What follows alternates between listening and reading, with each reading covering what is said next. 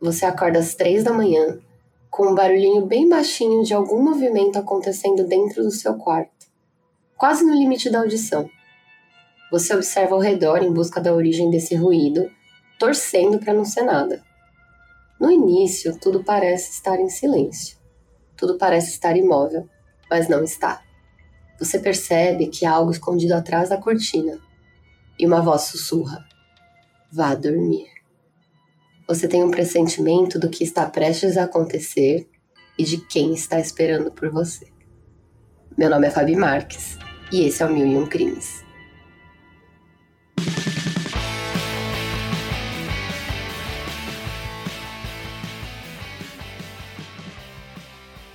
Tão reconhecido quanto temido, Jeff the Killer, o vilão de inúmeras histórias da internet, é um dos personagens de creepypasta mais conhecidos e amplamente referenciados a emergir nos cantos mais sombrios aqui desta terra, a interwebs. Mas exatamente quem ou o que é esse habitante das trevas? De onde veio esse personagem? Como ele evoluiu e qual horrível abismo do inferno da internet surgiu aquela imagem assustadora?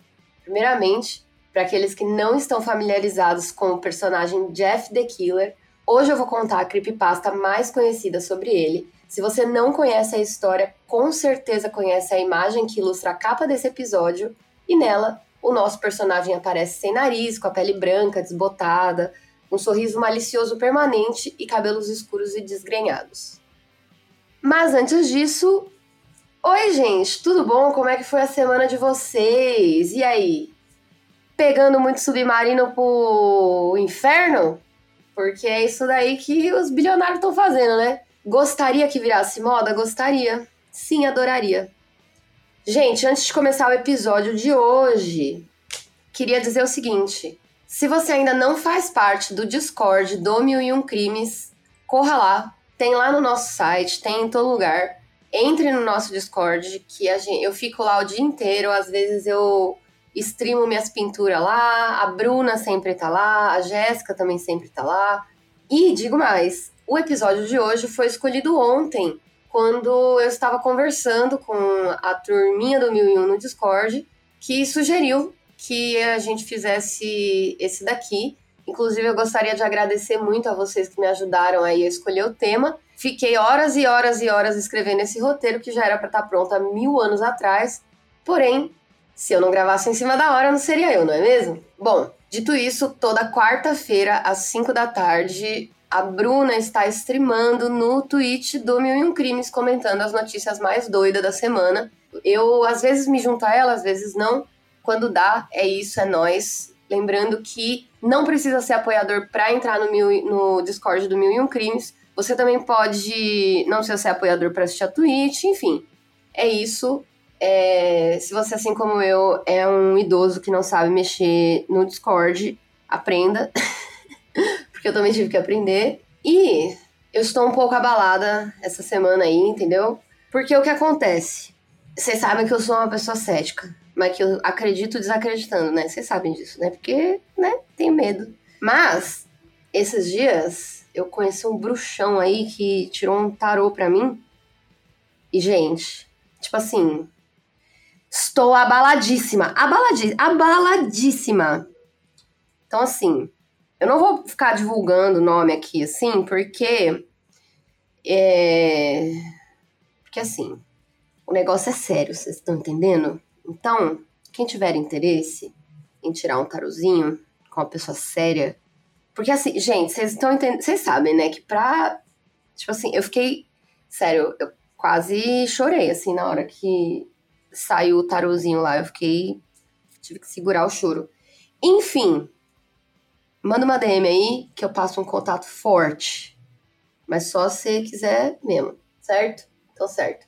Esse é o recado. E agora, turma, agora a gente vai de historinhas. Não é da Fabi, é historinhas da internet.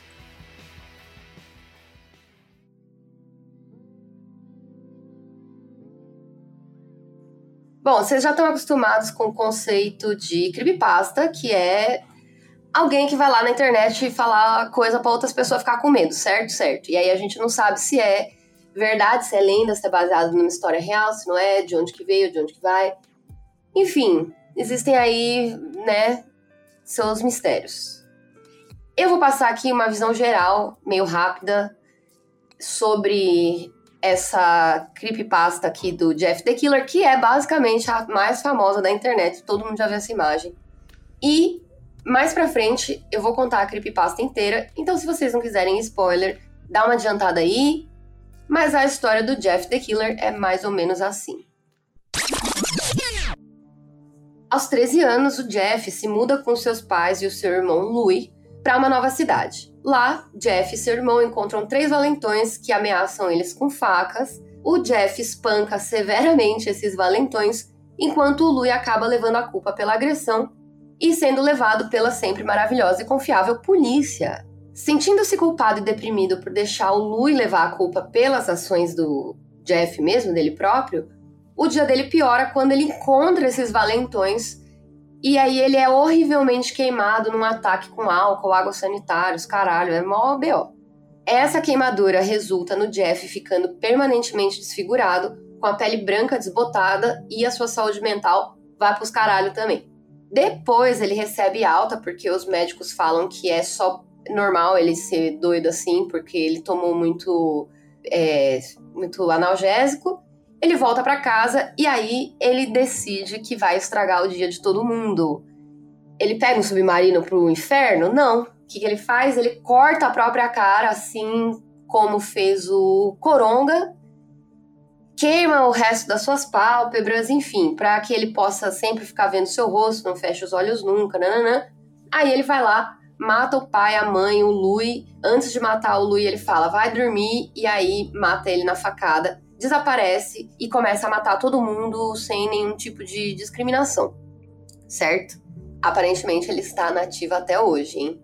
De acordo com as explicações da creepypasta, o sorriso fixo de Jeff é resultado das cicatrizes que ele infligiu em si mesmo, seus olhos estão arregalados porque ele queimou as suas próprias pálpebras, e sua pele é pálida como resultado de ter sido terrivelmente queimado por valentões com uma combinação de álcool e água sanitária. Agora, aquela foto que acompanha as histórias né, do Jeff the Killer, que se parece com a mistura de Michael Jackson e um golfinho doido. Golfinho não, orca. que é aquela imagem que a gente conhece, é usada em várias creepypastas, estão na internet aí desde que o mundo é mundo, e é muito usado em aqueles vídeos de susto, sabe? Normalmente vem acompanhada com a frase vá dormir, que é meio que o bordão dele, né? No entanto, parece que os detalhes de como exatamente o Jeff the Killer acabou com essa aparência feiosa aí dele foram adaptados posteriormente, ou seja, as justificativas, esse negócio da pele, do olho, não sei o quê, foram escritas para se adequarem à imagem, ao invés do contrário. Ou seja, a história foi escrita para se adequar à imagem, né? E veio o que veio antes, o ovo ou a galinha, nesse caso foi não sei, porque eu também não sei quem veio primeiro, né? Para a gente entender as origens do Jeff the Killer, é necessário a gente analisar essa imagem original e a sua história, separando ela das versões derivadas e dos memes. Então, vamos investigar as diferentes teorias e explicações falsas que surgiram em torno dessa imagem. Essa imagem foi inicialmente notada em 2005 em um fórum japonês e depois apareceu num vídeo do YouTube em agosto de 2007. A imagem do Jeff aparece nos 41 minutos e 11 segundos desse, desse vídeo aí, seguida das palavras boa noite. E aí dizem que essa é a primeira vez que essa frase foi associada a essa imagem. O fato do vídeo existir antes da história e do nome de F. The Killer sugerem que a imagem veio primeiro, né? E aí essa associação da imagem com o nome aconteceu em 2008, quando um usuário do fórum Newgrounds enviou ela usando o nome de Killer Jeff, falando que era um autorretrato. Ninguém acreditou nisso, obviamente. E a primeira versão que apresentava essa história real do real entre aspas, tá? Do Jeff the Killer juntamente com a famosa imagem foi enviado por um outro usuário chamado Cesar em 3 de outubro de 2008. Algumas fontes dizem que o Cesar e o usuário do Newgrounds lá, o Killer Jeff, são a mesma pessoa. O vídeo original tinha uma música do Pixies e aí foi removido por violação de direitos autorais, e esse vídeo foi confirmado pelo Cesar como. Gente, eu não sei se eu tô falando o nome dele certo, tá? Mas é isso. como a história original do Jeff the Killer, que veio antes da versão mais conhecida da creepypasta, que é a que eu vou contar para vocês e que é a que tá por aí. Se você procurar, é essa aqui que você vai achar, que tá aqui no podcast. É também importante a gente mencionar que esse cara aí, o Cesar, ou o Killer Jeff, é considerado o criador dessa creepypasta e ele tem várias críticas em relação aos detalhes fornecidos nas outras versões. Ele fala que os valentões não estavam envolvidos no acidente e que, na verdade, ele escorregou num sabão enquanto estava carregando ácido para limpar o ralo do banheiro. E aí ele também fala que o Jeff não mata os seus pais e o seu irmão e tem um nome verdadeiro diferente, que seria Jeff C. Hodeck, em vez de Jeff Wood. As versões posteriores do Jeff the Killer no site da Creepypasta, com base nessa história que eu contei agora aqui, do Escorregou no Sabão, foi muito ridicularizada, foi enviada em 2011 essa história. Falaram que ela tinha sido muito mal contada, que a qualidade era muito baixa, e várias pessoas insistiram que não atendia aos padrões de qualidade do site, né? Que é aquele site lá de Creepypasta que chama Creepypasta, pasmem. De tanta galera reclamar, essa história foi eventualmente removida do site e transferida para um site irmão dedicado a creepypastas mal escritas.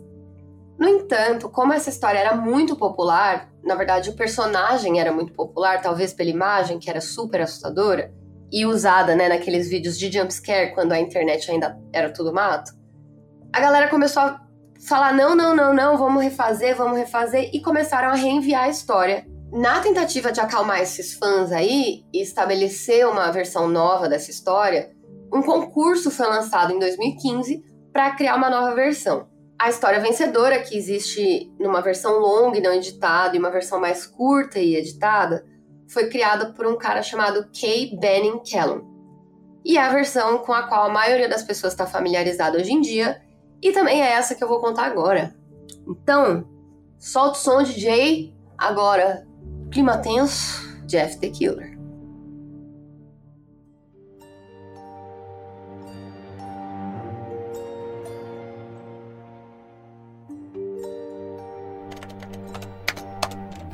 Trecho de jornal local diz: Assassino sinistro desconhecido está à solta. Após semanas de assassinatos inexplicáveis, o sinistro assassino desconhecido continua em ascensão. Apesar de poucas evidências terem sido encontradas, um garoto afirma ter sobrevivido a um dos ataques do assassino e conta corajosamente a sua história. Eu tive um pesadelo e acordei no meio da noite, diz o garoto.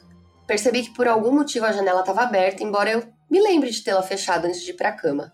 Levantei e fechei novamente. Depois disso, eu simplesmente me enrolei nos cobertores e tentei voltar a dormir. Foi quando tive uma sensação estranha, como se alguém estivesse me observando. Olhei para cima e quase saltei da cama. Ali, no pequeno raio de luz que iluminava entre minhas cortinas, havia um par de olhos. Não eram olhos comuns, eram olhos escuros, sinistros. Estavam cercados de preto e me deixaram aterrorizado. Foi então que vi a boca dele, um sorriso longo e horrendo que fez todos os pelos do meu corpo se arrepiarem. A figura ficou ali, me observando.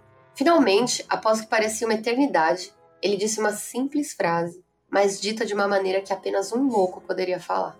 Ele disse: Vá dormir. Soltei um grito. Foi isso que fez ele vir para cima de mim. Ele sacou uma faca mirando meu coração. Ele pulou em cima da minha cama. Eu lutei contra ele, chutei, dei socos, rolei, tudo tentando derrubá-lo foi quando meu pai entrou no quarto. Nesse momento, aquele homem bizarro que estava me atacando jogou a faca no meu pai e acertou ele no ombro. Aquele homem provavelmente teria o matado se um dos vizinhos não tivesse alertado a polícia.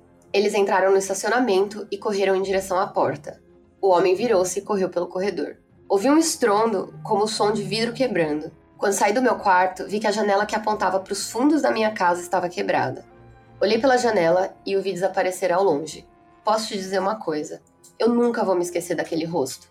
Aqueles olhos frios e malignos, aquele sorriso psicótico. Nada daquilo nunca vai sair da minha mente. A polícia ainda está em busca desse homem. Se você vir alguém que corresponda à descrição dessa história, entre em contato com o departamento de polícia local. Jeff e sua família haviam acabado de se mudar para um novo bairro. Seu pai havia sido promovido no trabalho e eles acharam que Jeff e seu irmão Lil não poderiam reclamar uma casa nova e melhor, o que não tem nisso para gostar? Enquanto desfaziam as malas, uma das vizinhas apareceu. Olá, ela disse. Eu sou Bárbara. Moro do outro lado da rua. Eu só queria me apresentar e apresentar o meu filho. Ela se virou e chamou o filho. Billy, esses são os nossos novos vizinhos. Billy disse oi e correu de volta para brincar no quintal. Eu sou Margaret, disse a mãe de Jeff.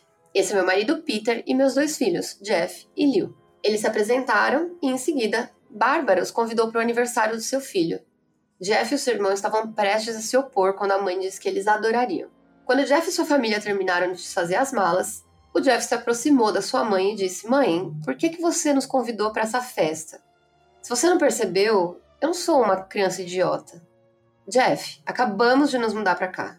A gente tem que mostrar que queremos passar um tempo com os nossos vizinhos. Agora a gente vai sim para essa festa e isso é definitivo. O Jeff começou a falar para discordar, mas ele parou porque ele sabia que não podia fazer mais nada. Quando sua mãe dizia algo, era isso, pronto, acabou. Ele subiu para o seu quarto e se jogou na cama. Ficou lá olhando para o teto quando de repente ele começou a sentir uma sensação meio estranha.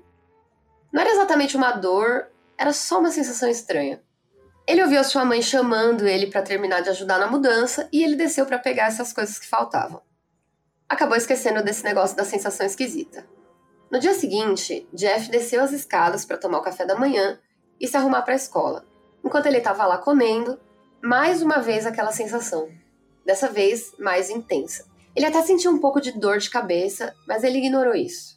Quando eles terminaram de comer, desceram até o ponto de ônibus, sentaram lá e ficaram esperando o ônibus. De repente, aparece um menino de skate meio pulando em cima deles, parou bem pertinho, alguns centímetros dos seus colos os dois tomaram um susto, deram um pulinho para trás e falaram: Ei, que que é isso aqui, cara? O garoto virou para eles, chutou o skate, pegou com as. Gente. É muito descritiva essa história, né? Eu vou fazer aqui um adendo que. Vocês desculpem o cringe e a linguagem meio brega, mas é porque é uma história antiga e é assim que é. Paciência. Vocês é, lidem aí com a minha interpretação. O garoto virou para eles, chutou o skate, pegou com as mãos. Esse garoto parecia ter uns 12 anos, um ano mais novo que o Jeff. Ele estava vestindo uma camiseta da Aeropostale e calças jeans rasgadas. Falei, né? Falei. Gente, é muito é muito característico, né? Chega o skatista, já assistiram o Scott Pilgrim? É a mesma cena, né? Chega ele, tipo, pá! Bate skate pertinho, não sei o quê. Tô aqui, né? Só melhorando o clima da Creepypasta. E os diálogos são maravilhosos também, né? Ora, ora, ora, parece que temos carne nova. Só faltou, parece que temos carne nova no pedaço. De repente, mais dois garotos apareceram. Um era extremamente magro e o outro era enorme. Já que vocês são novos aqui, gostaria de nos apresentar. Ali está o Keith. Jeff e Liu olharam para o garoto magro. Ele tinha aquela expressão estúpida que você espera de um ajudante. E aquele ali é o Troy.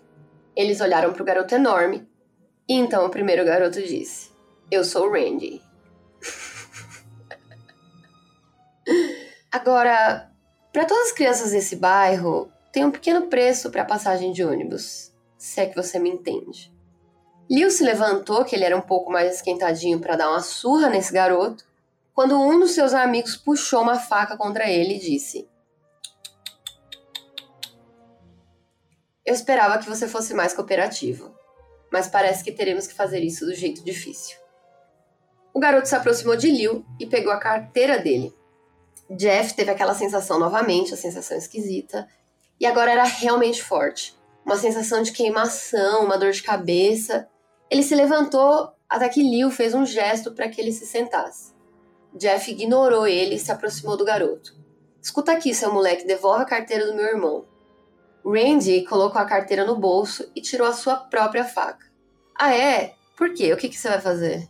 Assim que ele terminou a frase, o Jeff já deu um murrão no nariz dele. Enquanto o Randy tentava colocar a mão no rosto assim para parar o sangramento, Jeff já agarrou o pulso dele e quebrou.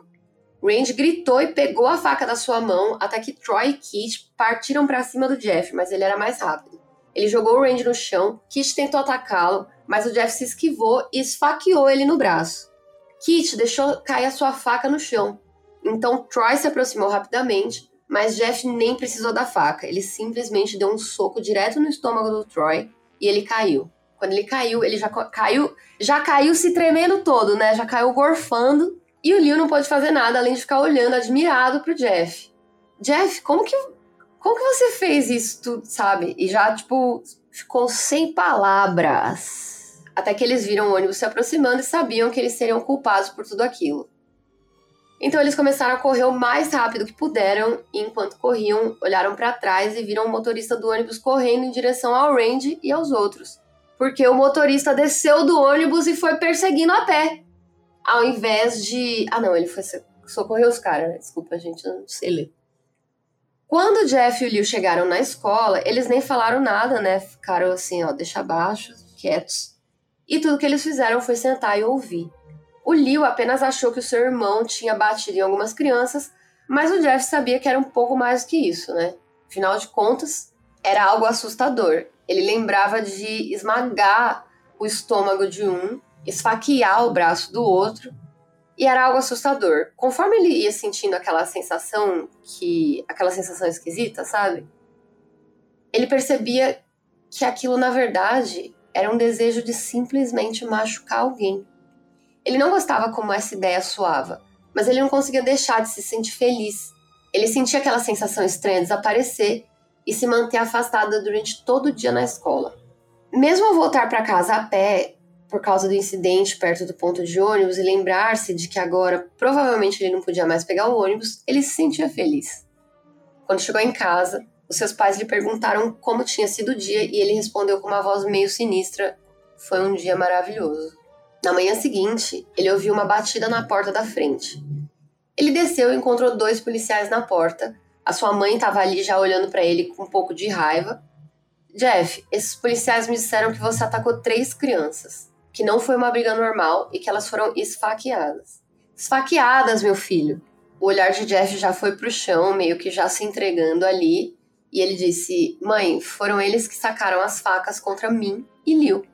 Um dos policiais falou assim: Filho, encontramos três crianças, duas esfaqueadas e uma com hematoma no estômago. E nós temos várias testemunhas que provam que foram vocês dois e que fugiram do local. Agora, o que, que você acha que isso nos diz? Jeff sabia que não adiantava. Ele poderia dizer que ele e Liu tinham sido atacados, mas não tinha nenhuma prova de que não tinham sido eles que atacaram primeiro. Então eles não podiam se defender e o Jeff também não, poder, não poderia defender o Liu.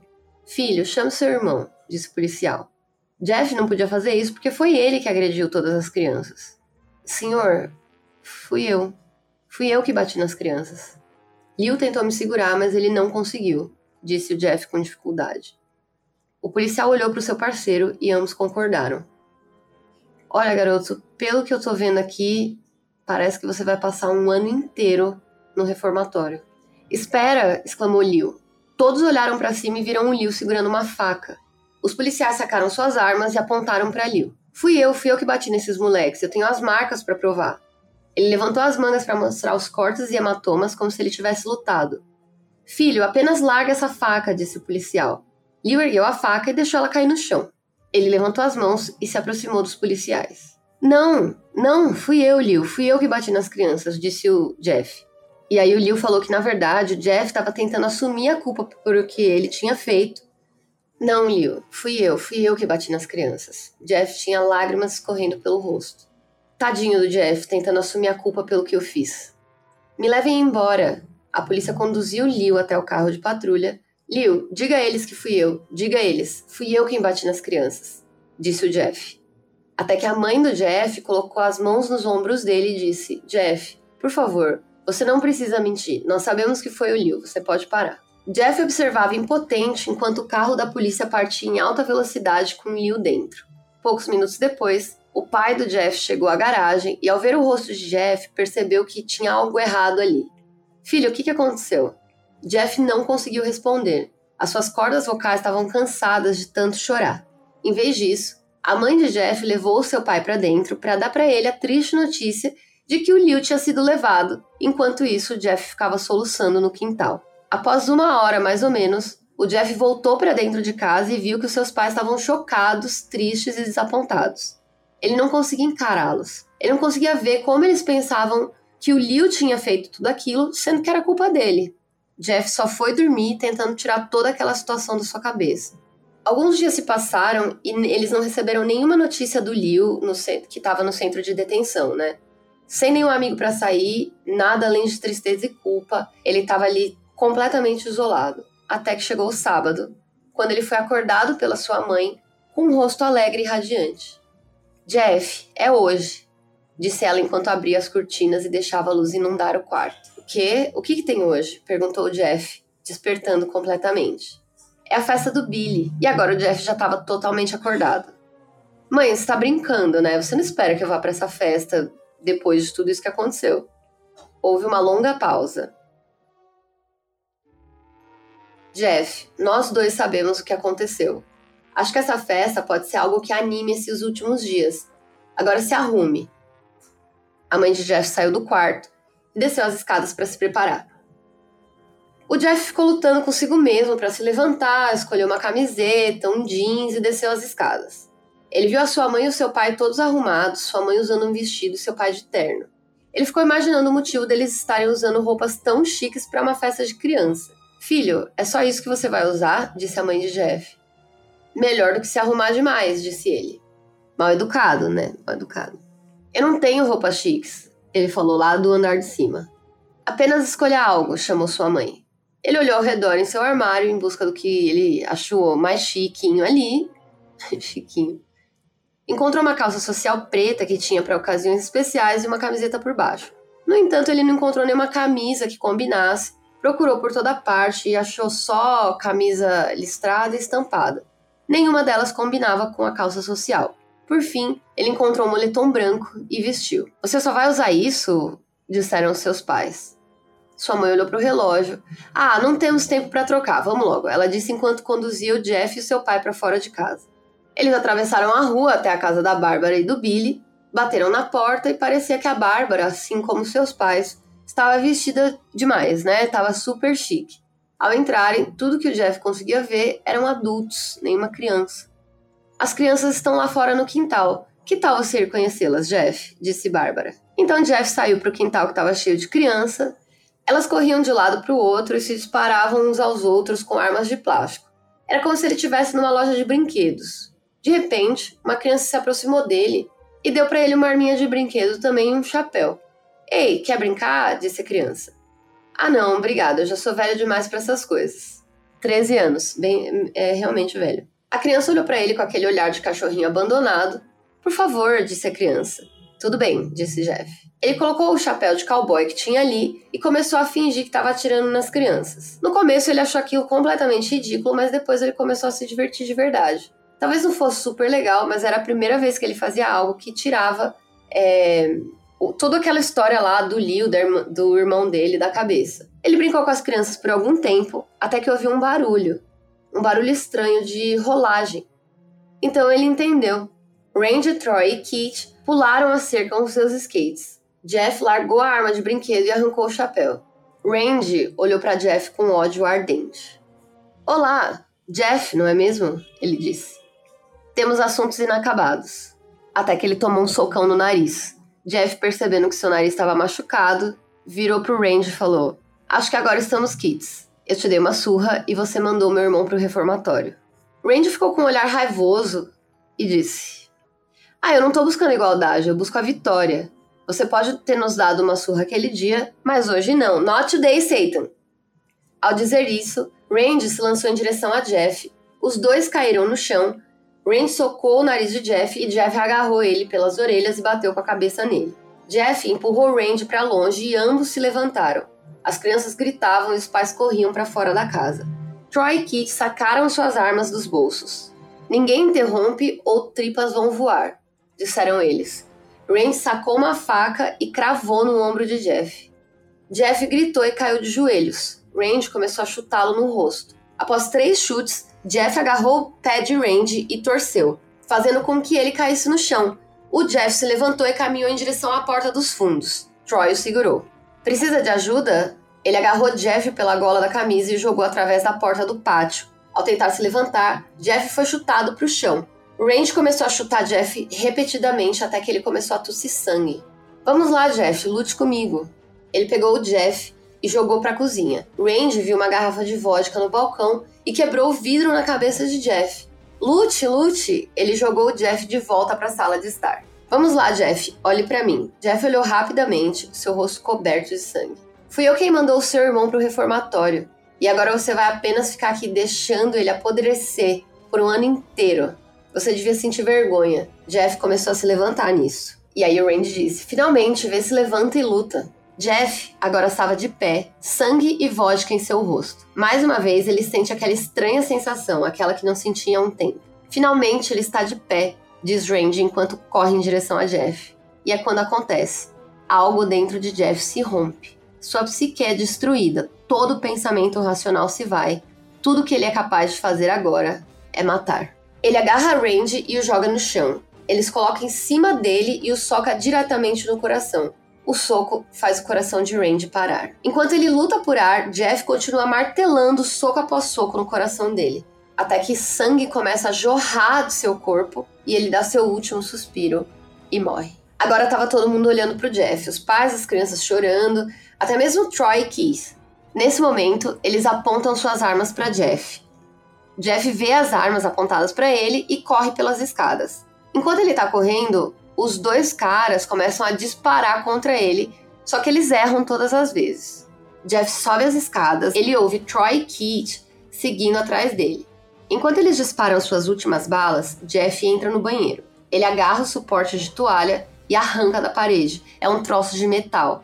Troy e Kish entram correndo com as facas na mão, as armas na mão, e Troy desfere um golpe de faca em Jeff, que recua e bate com o suporte de toalha no rosto de Troy. Ou seja, ele tá dando machadada no cara. Troy cai pesadamente e agora só resta Kit. Ele é mais ágil do que Troy, porém se abaixa quando Jeff balança o suporte de toalha para acertar ele. Ele larga a faca e agarra Jeff pelo pescoço, empurrando-o contra a parede. Um frasco de água sanitária cai de cima da prateleira. Ele queima ambos e começam a gritar. Jeff limpa os olhos o melhor que pode. Ele puxa o suporte de toalha de novo para trás e acerta diretamente na cabeça de Kit, enquanto ele fica lá, sangrando, até a morte. Até que ele solta um sorriso sombrio. O que há de tão engraçado? perguntou Jeff. Kit tirou um isqueiro e acendeu. Que é engraçado? Ele disse. É que você tá coberto de água sanitária e álcool. Os olhos de Jeff se arregalaram quando Kit jogou isqueiro nele. Assim que a chama entrou em contato com ele, o fogo incendiou o álcool na vodka, e enquanto o álcool queimava, a água sanitária descoloria sua pele. Jeff soltou um grito terrível ao pegar fogo. Ele tentou rolar para apagar o fogo, mas foi em vão. O álcool transformou ele num inferno ambulante. Ele correu pelo corredor e caiu pelas escadas. Todos começaram a gritar ao ver o Jeff, que agora era um homem em chamas. Ele caiu no chão, quase morto. A última coisa que Jeff viu foi a sua mãe e os outros pais tentando apagar as chamas, até que ele desmaiou. Quando Jeff acordou, ele tinha muitas faixas e ataduras envolvendo seu rosto. Não conseguia ver nada, mas sentia os curativos em seu ombro e os pontos que ele tinha tomado também. Tentou se levantar, mas percebeu que tinha alguma coisa prendendo ele, até que ele percebeu que era o tubo onde ele estava tomando soro. Nessa mesma hora, uma enfermeira correu até ele. Acho que você ainda não pode sair da cama, disse ela enquanto colocava de volta na cama e recolocava o tubo nele. Jeff ficou ali, sem visão, sem saber onde estava, e finalmente, depois de horas, ele ouviu a sua mãe. Querido, você está bem? Sua mãe perguntou. Jeff não conseguiu responder, o seu rosto estava coberto e ele não conseguia falar. Querido, tenho ótimas notícias. Depois que todas as testemunhas disseram à polícia que Randy confessou ter atacado você, eles decidiram soltar Liu. Isso fez com que ele se levantasse parando no caminho, lembrando do tubo saindo do braço. Ele estará livre amanhã e vocês poderão ficar juntos novamente. A mãe de Jeff abraça Jeff e se despede. Nas próximas semanas, ele recebeu visitas da sua família, então chegou o dia em que seus curativos seriam removidos. Todos os membros da sua família estavam lá para ver como ele ia ficar. Enquanto os médicos desenrolavam os curativos do rosto do Jeff, todo mundo estava tenso. Eles esperavam até que o último curativo que cobria o seu rosto fosse removido. Vamos torcer pelo melhor, disse o médico. Ele rapidamente puxa o pano, deixando o restante cair do rosto de Jeff. A mãe de Jeff grita ao ver o seu rosto. Liu e o pai de Jeff ficam pasmos ao olhar para o rosto dele. O que, o que aconteceu com meu rosto? disse Jeff. Ele saiu correndo da cama e foi até o banheiro. Ele se olhou no espelho e viu a causa do desespero. Seu rosto está horrível. Seus lábios estavam queimados em um tom vermelho profundo. Seu rosto estava completamente branco e seus cabelos queimados do marrom ao preto. Ele lentamente levou a mão ao rosto. Agora tinha uma sensação de couro. Ele olhou para sua família e depois para o espelho. Jeff, disse Liu. Não é tão ruim assim. Não é tão ruim, disse Jeff. É perfeito. Sua família estava igualmente surpresa. Jeff começou a rir incontrolavelmente. Seus pais perceberam que o seu olho esquerdo e a sua mão estavam tremendo. Uh, Jeff, você tá bem? Bem? Eu nunca me senti tão feliz. Olha para mim, esse rosto combina perfeitamente comigo. Ele não conseguia parar de rir. Ele acariciava o rosto, sentindo-o e olhando para ele no espelho. O que causou isso? Bom, quando Jeff estava lutando contra Randy, algo na sua mente se rompeu, lembra? Agora ele estava transformado numa máquina assassina sem freios. Mas seus pais não sabiam disso, ninguém sabia disso. Doutor, disse a mãe de Jeff, meu filho. Tá tudo bem, você sabe, em relação à sua saúde mental?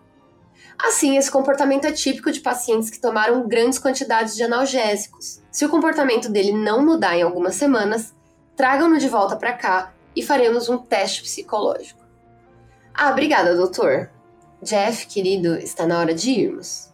Jeff desvia o olhar do espelho, seu rosto ainda com um sorriso louco. Ok, mamãe. Hahaha. Sua mãe o pegou pelo ombro e o levou para pegar suas roupas. Isso é o que trouxeram, disse a mulher no balcão. A mãe de Jeff o levou para o quarto e fez vestir suas roupas. Em seguida, saíram, sem saber que aquele era o último dia de suas vidas. Mais tarde, naquela noite, a mãe de Jeff acordou com um som vindo do banheiro. Parecia que alguém estava chorando.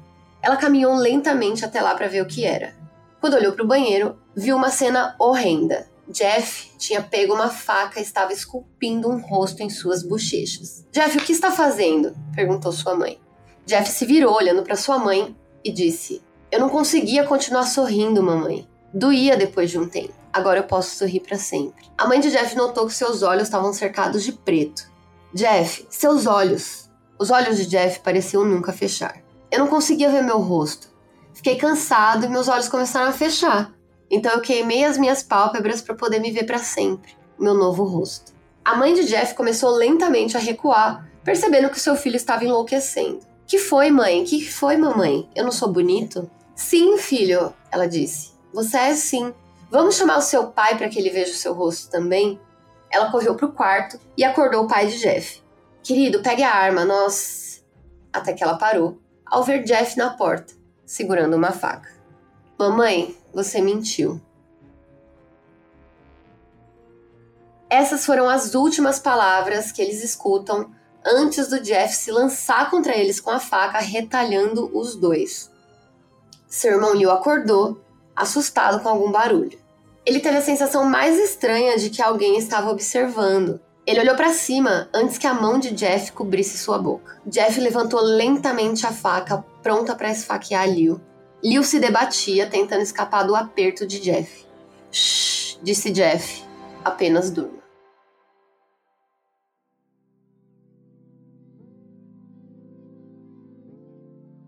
Bom, gente, agora que acabou a versão longa da creepypasta, vamos para a segunda parte da investigação. Anteriormente, eu expliquei as origens da creepypasta, mas eu não falei de onde que veio a imagem, né, o fim das contas aí. E é aqui que os fatos e a ficção começam a se misturar um pouco, com as origens da fotografia sendo distorcidas por meias verdades e mitos. Por algum tempo, acreditou-se que a fotografia era uma imagem manipulada de uma garota identificada como Cathy Robinson. A história dizia que essa jovem, que era considerada por alguns trolls da internet como acima do peso, acabou cometendo suicídio por causa do bullying online. A sua imagem então foi manipulada mais uma vez no Photoshop e usada como base para a imagem mais conhecida como Jeff the Killer. É uma história trágica que, embora exista completamente separada da creepypasta de Jeff the Killer, de fato é sim a imagem que conhecemos como o Jeff com a pele branca e olhos arregalados. Essa imagem que vocês veem aqui no, no podcast. Um aspecto ainda mais sinistro e uma razão legítima para achar essa imagem perturbadora, né? Essa imagem retrata não só uma garota falecida, mas também uma vítima do mesmo tipo de bullying que o personagem fictício enfrenta. Mas essa história também se revela sem sentido. Toda essa história da Cat e da história da garota falecida foi desmascarada. Na verdade, essa garota da fotografia se chama Heather White. Uma teoria popular é que a fotografia original de Jeff the Killer era uma garota que fazia cam girl, que é tipo, sabe assim, é ficar pelada na câmera, que não era identificada, ninguém sabia o nome dela, mas que ela estava procurando os clientes e aí ela usava essas imagens do seu rosto e para chamar mais atenção, se diferenciar das outras pessoas, ela usava uns efeitos de superexposição na sua foto, resultando essa aparência branca e desbotada. Outros usuários começaram a manipular essa imagem cada vez mais, e aí evoluiu para essa fotografia original do Jeff the Killer. A sua imagem foi posteriormente capturada num screenshot e adotada por um usuário anônimo que passou por ela usando a sua fotografia para postar lá no Forchan falando assim: "Eu sou bonita". E respondendo ao que parecia ser autopromoção ou busca por cliques de pena, os espectadores da imagem gradualmente adicionaram o tópico em que manipulavam cada vez mais essa imagem, tornando ela cada vez pior. Acredita-se que essas imagens manipuladas no Photoshop tenham evoluído para as fotografias originais do Jeff the Killer e é a história mais plausível de todas, viu, gente? Bom, essa aí é pelo menos uma, da, uma das teorias, né? Porque tem várias, mas essa é a que parece ser mais aceita. Vale a pena mencionar que tem vários, várias referências de personagens da cultura pop no, na evolução do Jeff the Killer. A mais preeminente delas, com certeza, é o Coronga, né? Que dá para perceber. Tipo, esse personagem não só tem o rosto que é desfigurado por um acidente químico, que nem acontece no Batman do Tim Burton. Ele tem também esse corte no rosto, que é um tropo, né, que está presente, na verdade, em várias histórias. Já na versão do Christopher Nolan, o Coringa, ele tem várias cicatrizes no rosto e ele também se cortou, né, para ficar com o sorriso fixo, para sempre rir, contando várias histórias conflitantes ao longo do filme sobre como foi marcado inicialmente. Novamente, esse é um outro tropo utilizado nas histórias do Jeff the Killer. Tanto Coringa quanto Jeff the Killer podem tratar suas origens até o clássico em preto e branco The Man Who Left, no qual o herói tem um sorriso maníaco fixo no rosto. A influência óbvia do personagem de mangá japonês que chama Ichi the Killer. Também é discutido com menos frequência, mas está ali, é notável, dá pra gente perceber. Ele não apenas compartilha praticamente o mesmo nome do Jeff, né? Mas ele também tem um gosto por facas e homicídios. Além de ter essa boca desfigurada e o sorriso permanente. E é isso aí, gente. Chegamos ao final de mais um mini, não tão mini assim, medinhos. DJ, pelo amor de Deus, não me mata. Gente, palmas pro DJ aí, pelo amor de Deus, porque hoje ele vai. Nossa, você trabalha, hein? Que eu só fiz merda aqui e não estou conseguindo. DJ, muito obrigada. Gente, valeu todo mundo que gravou. Eu preciso vazar, porque eu estou quase caindo.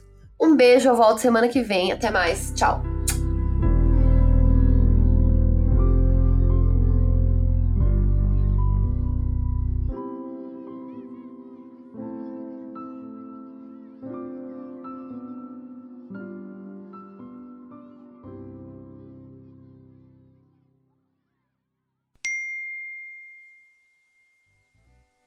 O homem virou-se.